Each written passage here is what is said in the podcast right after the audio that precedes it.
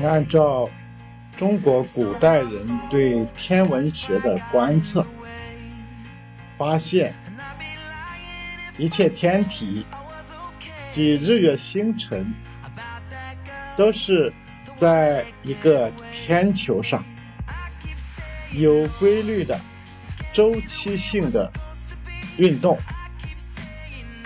那么地球呢，在这个天球的中心是不动。而且天球呢是转动的啊，它是绕着北极星转动。那么在地球上的任何一个位置呢，就可以来观测天体的运动。那么太阳行动的轨迹呢，称之为黄道，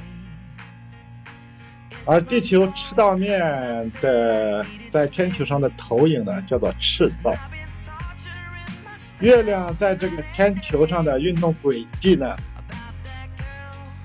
叫做白道啊。那么我们怎么来观测到太阳它的在天球上的运动轨迹呢？古人啊，用一个呃实测的方法来观测，就是用一个。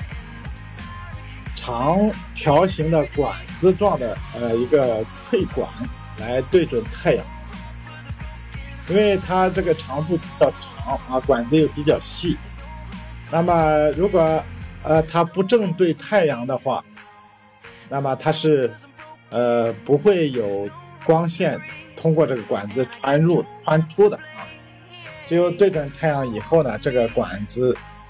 才能够呃完整的把这个光线收集，并且通过窥管的另一端呢，呃射出光线啊。这个光线呢是一个呃，如果在平面上呢，它应该投出的是一个椭圆形状的光影。那么如果在这个管子的下方啊做一个天球啊。缩小版的天球，这个天球呢，按照这个整个天球的这个转动规律来转动的话，那么这个窥管所所射出的光线呢，应该就能射到天球上啊。哎，如果我们经过很多年的观测以后，这个天球和这个管子这个射出的光呢，就有很好的。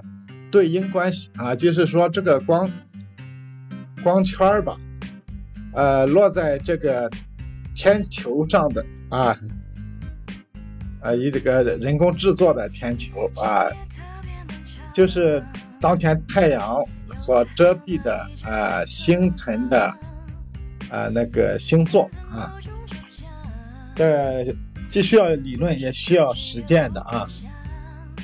就是经过多年以后啊，多年的实测以后，可以来确定啊这个窥管与这个天球的这种位置关系啊。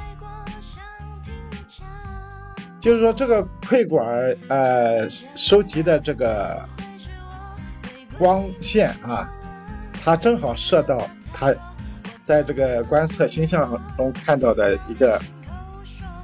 呃，能够遮蔽的那个星座啊，那么这个缩小版的天球如果转一圈呢，应该是一年啊。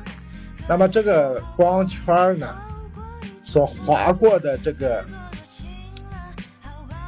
呃，这个在天球上的轨迹啊，就是黄道啊。这个呃，理论计算啊和观测啊都要结合的啊。如果经过多年的观测呢，可以来就是确定这个光这个黄道在这个天球上的位置啊，因为这个天球那个半径是很大啊，我们在地球上任何一点测呢，呃，这个误差都是很小的啊，大家就不要是太拘泥于那个理论值了啊，这个都是。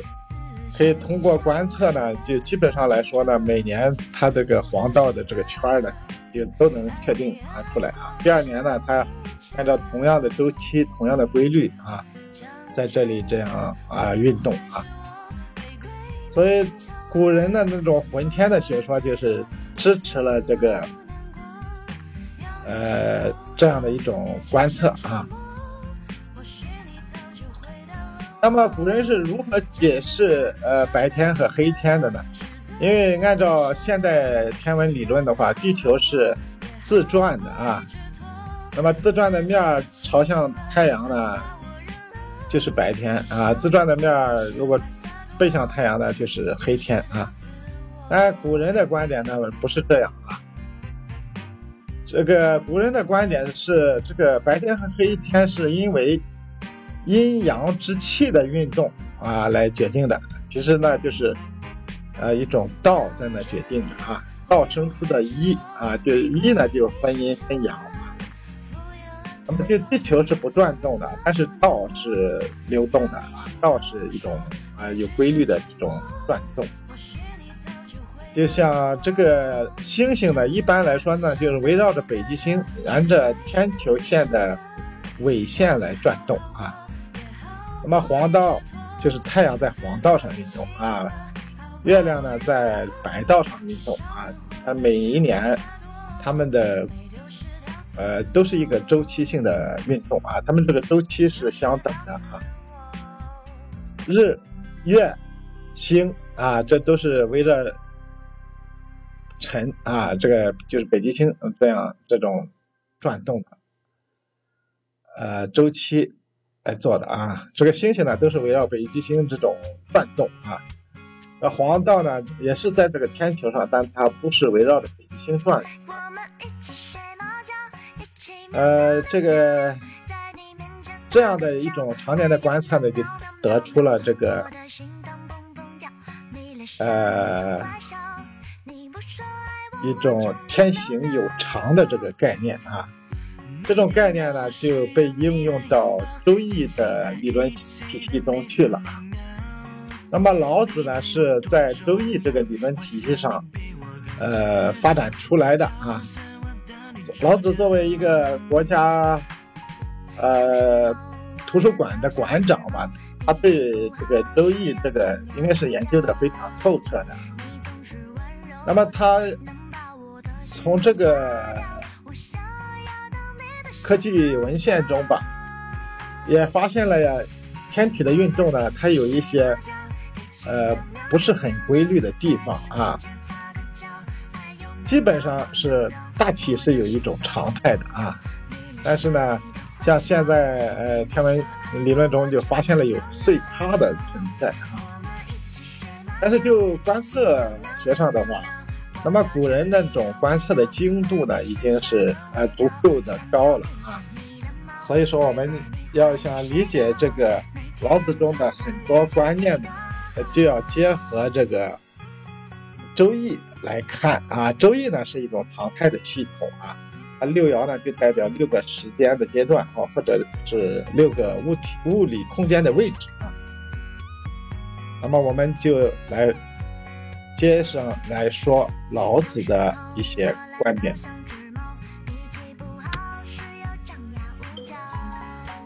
万物是运动的，那么我这里提出一个问题：一个物体的运动，在两个点之间的往复的运动，什么样的轨迹？是最省力的呢。先给出结论：圆周运动是最省力的。以骑马为例，如果你直线到达终点，又从终点回到起点，那么马要加速、减速。停止，又从停止、加速、减速到停止，那么马要耗费的力气要大于马绕过一个穿过这两个点的圆周所耗费的力气。这里有个前提啊，这两个点不要太远，也不要太近。老子《道德经》中非常注意万物运动的时态和动向。知这个字啊是进行时态，不这个字呢也是进行时态。前者呢是不停止，后者呢是暂停。这个“止”字啊是长时间的停止。这几个字的字频啊，约占整部《道德经》的十分之一。故这个字啊是过去时态，是这个字啊。是现在时态，以与尔是完成时态。就动向来说，以表示是直线运动，前后两个动作方向没有改变。尔这个也是完成时态，但是呢。它有方向性的改变，将啊，将来的将这个字啊，表示未来时态。这几个字呢，又约占整个《道德经》的十分之一。改变物体惯性的方法，老子给出的是微明。也是柔弱胜刚强的方法。微是微小的微，明是明亮的明。老子认为啊，势势力的势是成就万物的基本。那么储存力能的方法，就是形成势的方法，就在于不。啊，不是暂停，暂停以后呢，它就可以来决定下一步做什么啊。那么储存势能呢，首先要做的就是布啊。不呢，又称为兵法三宝之一，即老子说的辞、简、布三宝。这是兵法的最基本的三宝。整部《道德经》可以说是提出了一个问题，就是走还是不走？这是一个问题。走就要达到目标，这个用“止”字来表示啊。当时的社会啊，有三个基本的时代要求：一、人民要革命；二、国家要强盛；三、天下要太平。这就是老子说的“安平泰”。人民革命才能安居乐业，国家强盛。才有真正的平等，天下有道，才能大与小和平共处。泰就是大小共处啊。老子以前啊，文武之道都是以天地人为根本，老子总结为三道：天道阴阳。人道仁义，地道刚柔。老子在《道德经》中将道独立于天地人，认为道是天地人之外更根本与更高的存在。而不是从属于天地人的自然存在。将文王的常态的以天地人组成的系统扩展为动态的不断发展的系统，是老子的最有价值的发现啊！前面这些呢，就是概括的总结了《道德经》整部经的基本的意义啊，在这里。